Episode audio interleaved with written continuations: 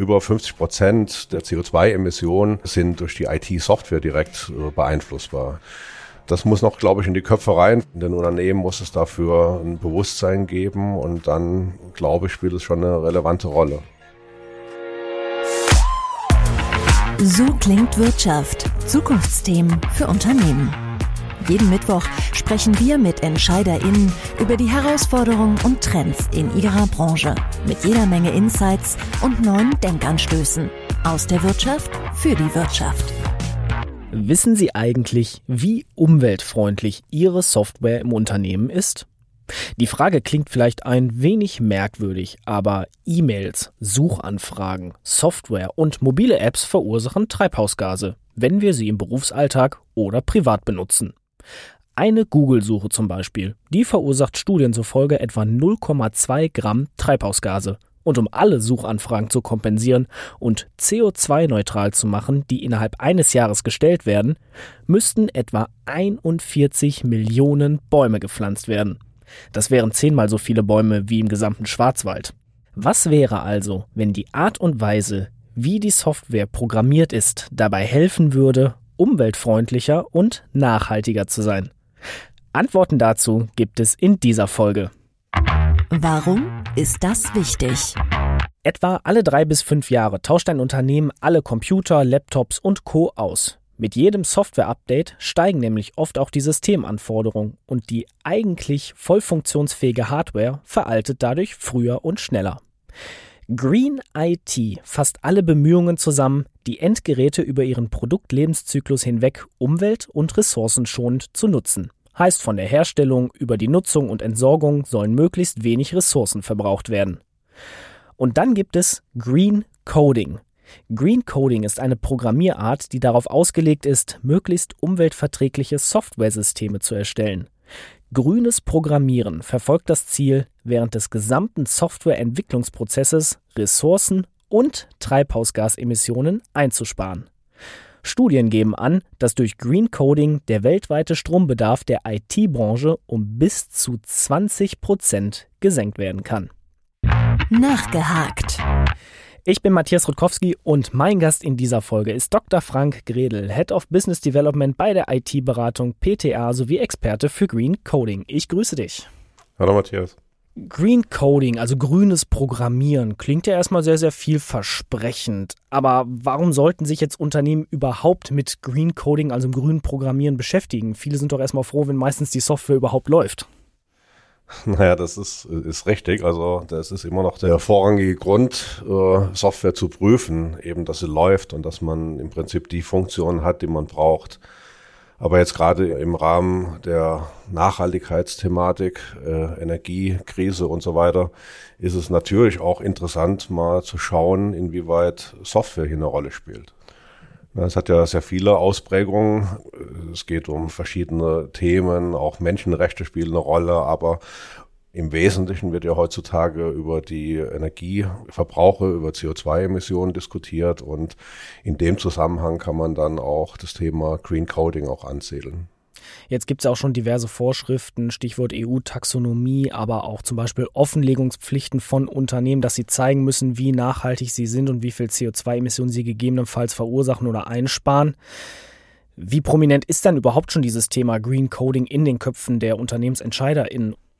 Ja, die, die Frage ist berechtigt. Also es ist so, dass wenn wir mit Kunden sprechen oder irgendwo auf Vorträgen sind, ist es so, dass viele äh, das Thema zwar sehr, sehr interessant finden, aber sich ganz konkret noch keine Gedanken gemacht haben, wie, wie damit im eigenen Unternehmen oder in der eigenen Herstellung dann umzugehen ist.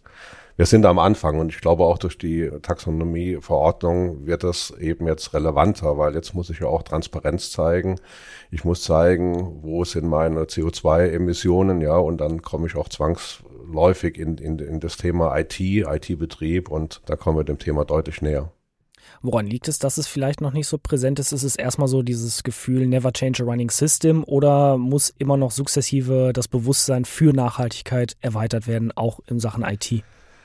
Das zweite mit Sicherheit, aber es ist auch nicht so einfach, eine Energie zu messen, eine Energieeffizienz festzustellen. Man verwendet Software im Wesentlichen, um Funktionalitäten zu bekommen Im Bereich Green IT denkt man erstmal im Wesentlichen an, an die Hardware, an Rechenzentren, die mit grünem Strom betrieben werden. Ja, so einfach muss es aber nicht sein. Also wenn man ein bisschen schaut, über 50 Prozent der CO2-Emissionen äh, sind durch die IT-Software direkt äh, beeinflussbar. Ja, und das, das muss noch, glaube ich, in die Köpfe rein von, von, den, äh, von den Leuten. In den Unternehmen muss es dafür ein Bewusstsein geben und dann, glaube ich, spielt es schon eine relevante Rolle. Was sind das so für Anwendungen, die besonders viel CO2 verursachen? Sind es die, sag ich mal, MS Teams, die Zoom-Calls oder sind es zum Beispiel Hochleistungsanwendungen wie zum Beispiel im Moment ganz groß im Gespräch KI? Ja, also das, das prominenteste Beispiel, was auch stark in der Presse diskutiert wurde, war die, die, die Bitcoin-Erzeugung. Ja, wenn man das mal so, so will, da gibt's auch einen riesigen Hebel mit, mit guter Software da deutlich Energie und damit CO2-Emissionen einzusparen. Aber auch äh, alle Softwareprogramme in Unternehmen, die von vielen, vielen Anwendern täglich genutzt werden, die, die kann man da einfach mal mit anschauen, dann kann man gucken, da gibt's in der Regel auch äh, Skalierungseffekte und die sind eben bei dem ganzen Thema sehr wichtig. Äh, je mehr Anwender, je öfter die Software gebraucht wird, je länger sie tagtäglich im Betrieb ist, desto relevanter ist es für jetzt die Untersuchung. Du sprichst von Skalierungseffekten, von Anwendungsorientierung. Worin unterscheidet sich denn jetzt dieser Ansatz Green Coding von, sag ich mal, bisher etablierten und erprobten Verfahren in der IT-Szene? Ja, unterscheiden ist schwierig zu sagen. Also ich würde das Green Coding, den Green Coding Ansatz äh, einordnen im Sinne einer Qualitätssicherung, indem man eben auch Energieeffizienzkriterien betrachtet. In der, in der normalen äh, Softwareherstellung gibt es jede Menge Kriterien zur Qualitätskontrolle, ja, wie zum Beispiel funktioniert die Software, ja, tut sie ihren Zweck, äh, erfüllt sie die Anforderungen, äh, spielt äh, oft dann auch die, die Benutzersteuerung, Benutzerführung, UI, UX äh, eine starke Rolle. Man, man guckt, ist es für alle Anwendergruppen geeignet und so weiter. Äh, aber was in der Regel noch fehlt, ist eben genau dieser Ansatz, dieser Gedanke zu schauen, äh, haben wir auch eine energieeffiziente Software entwickelt. Und da kann man meiner Meinung nach äh, einfach ansetzen und sagen, hier, wir ergänzen die, die Kriterien zur Qualitätssicherung ich würde jetzt mal so das Bild aufmachen vom Maschinenraum. Man guckt nicht nur, sage ich mal, was innen drin für ein Kraftstoff zum Beispiel verbrannt wird, sondern auch was am Ende zum Beispiel an Abgasen hinten rauskommt. Kann man ja dann sozusagen auch jetzt auf die IT anwenden. Grundsätzlich ja, ja. Man hat im Prinzip äh, eine Software, die während des Laufens Energie verbraucht und man kann rein theoretisch diese Energie auch messen. Es ist allerdings relativ schwierig. Ja, wir haben da auch in unserer Firma äh, ein kleines Tool mal entwickelt, um eine Aussage treffen zu können, was den Energieverbrauch angeht. So einen kleinen Energiemonitor, der sich dann ins Betriebssystem mit einklingt. Aber es gibt jede Menge äh, Probleme damit, dann tatsächlich auch äh, quantitativ zu sagen, wie viel Energie tatsächlich jetzt rein von der Software und nicht noch von dem Betriebssystem und so weiter verbraucht wurde. Aber man kann das messen, man soll das auch messen, soweit wie möglich. Und da gibt es ja auch ein paar gute Beispiele aus der Softwareindustrie, die sich um mobile Anwendungen kümmern, ja, diese Smartphone-Apps oder äh, irgendwelche äh, Anwendungen, die, die unterwegs laufen, die sind natürlich schon in die Richtung stark ausgerichtet, dass man eben mit möglichst viel Akkulaufzeit äh, eben äh, ja, die Software betreiben kann. Das heißt, Green Coding ist ja sozusagen eine andere Programmierart, die ist jetzt darauf ausgelegt, möglichst ressourcenschonend zu sein. Also nicht zu sagen, okay, die User Experience steht im Vordergrund, kostet es, was es wolle, in Anführungsstrichen, in dem Fall die Ressourcen, sondern es steht zwar Performance im Vordergrund, aber vor allem, dass zum Beispiel ein Akku von so einem mobilen Endgerät lange hält. Ganz, ganz genau, ja. Neben dem reinen Entwickeln der Software ist natürlich auch interessant, mal auf die Softwarearchitektur zu gucken. Ja, wie viele Daten muss ich in irgendeiner Form im, im Hauptspeicher halten? Da brauche ich relativ viel Energie dafür wie ist die, die Ablage der Daten, in, in welcher Datenbank. Datenbanken unterscheiden sich in dem, im Energieverbrauch. Ich kann schauen, dass äh, die Hardware möglichst effizient genutzt wird, dass äh, keine unnötigen Ressourcen mitlaufen. Ich kann aber auch gucken, dass die äh, Software möglichst lange läuft, um nicht wieder neu programmiert zu werden. Ja, das ist auch ein Nachhaltigkeitsgedanke, der auch mit dem Thema Energiesparen in Verbindung gebracht werden kann wenn meine Software äh, morgen noch äh, so wenig Energie verbraucht, dass es akzeptabel ist, dann habe ich damit auch was erreicht. Und im Bereich Coding selbst, in, in der Softwareentwicklung, habe ich ganz viele Ansatzpunkte. Ja, also mein Beispiel ist immer äh, der Programmiersprachenvergleich. Der Energieverbrauch unterscheidet sich teilweise dramatisch. Also ich bringe mal dieses Beispiel, die Programmiersprache C versus Python. Ja, Python ist eine sehr aktuelle Programmiersprache. C hat man vor 20 Jahren schon verwendet, aber da haben wir einen Faktor von 1 zu 75 dazwischen, was den Energieverbrauch angeht. Also schon ein Hebel und gerade wieder mit den Skalierungseffekten zusammen äh, eventuell deutliche Effekte.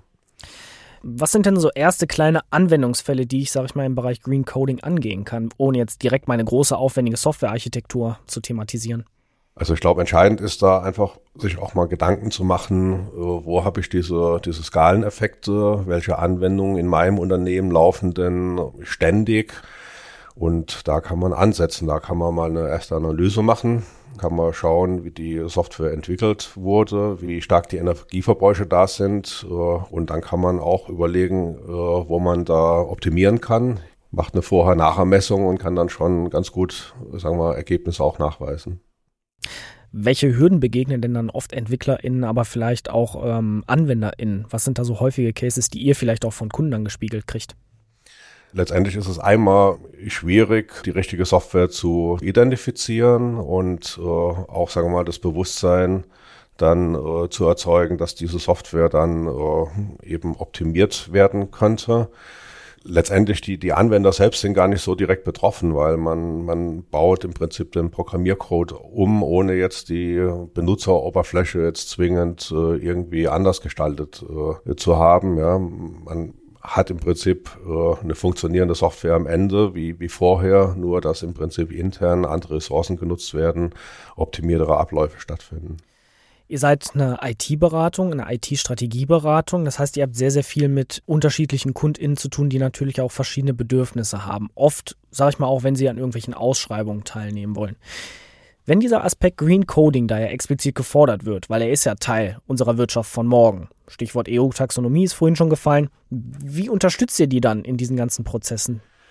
Ja, dieses Thema Ausschreibung ist tatsächlich ein, ein wichtiger Punkt. Also ich glaube, mit, mit äh, Anforderungsdefinition und einer Ausschreibungsdefinition kann man schon stark in die Richtung wirken. Also wenn ich als Unternehmen jetzt äh, auf die Transparenz dann Wert lege, was ich ja dann auch äh, gezwungenermaßen machen muss in Zukunft, dann ist es wichtig, dass ich auch weiß, wie mein Lieferant eben mit dem Thema umgeht, an welcher Stelle er äh, im Prinzip nachweisen kann, dass seine äh, Software zum Beispiel äh, auch äh, mit den Energieeffizienzkriterien dann hergestellt wurde. Ja, das heißt, wir erleben auch immer mehr, dass in, in, äh, in Ausschreibungen auch äh, da schon drauf eingegangen wird, ja, dass man da auch schon mal zumindest ein Statement abgeben muss, inwieweit man als Dienstleister eben äh, auf, auf nachhaltige Softwareentwicklung äh, Wert legt, inwieweit man da eben mitspielt. Und auf der anderen Seite kann ich auch, wenn, wenn wir Unternehmen beraten, äh, im Prinzip in die Ausschreibungen formulieren oder in die Antwort, Anforderungen mit aufnehmen, dass das eben auch eine Rolle spielen soll, dass die Energie eventuell mal gemessen werden soll, die die Software verbraucht und so weiter. Das heißt, die Firmen sind auf dem Weg, sich, sage ich mal, diesem Thema Green Coding anzunehmen. Es ist aber noch ein schleichender, aber sag ich mal, konstanter Prozess. Ganz genau. Und jetzt der Gedanke zum Mitnehmen. Am Ende jeder Folge haben wir immer den sogenannten Gedanken zum Mitnehmen. Frank, was möchtest du unseren Zuhörenden nach dieser Folge einfach mal mit auf den Weg geben, worüber sie vielleicht den ein oder anderen Moment mal nachdenken sollten? Na, ich würde mir wünschen, dass äh, ein neues Mindset entsteht, dass eben einmal die Softwareentwickler bei der Softwareentwicklung von alleine darauf achten, dass Energieeffizienz mit berücksichtigt wird, dass es ein Qualitätsmerkmal wird bei der Softwareentwicklung, dass auf der anderen Seite aber auch die Unternehmen drüber nachdenken und wenn Sie jetzt Ihre Stra Nachhaltigkeitsstrategie aufstellen müssen, eben auch das Thema Software nicht außen vor lassen, sondern äh, das in Ihr System mit integrieren, äh, Nachhaltigkeitsmanagementsystem aufbauen, wo eben die Softwareentwicklung auch eine Rolle spielt. Frank, vielen Dank fürs Gespräch und wir, liebe Hörerinnen und Hörer, wir hören uns kommende Woche wieder zu einer neuen Folge von So klingt Wirtschaft, dem Business Talk der Handelsblatt Media Group Solutions mit weiteren Zukunftsthemen für Unternehmen. Bis dahin, machen Sie es gut und bis zum nächsten Mal. So klingt Wirtschaft. Haben Sie Fragen, Kritik oder Anmerkungen? Dann schreiben Sie uns gerne an podcast@handelsblattgroup.com. Gefällt Ihnen, was Sie hören? Dann bewerten Sie uns gerne auf Spotify oder Apple Podcasts.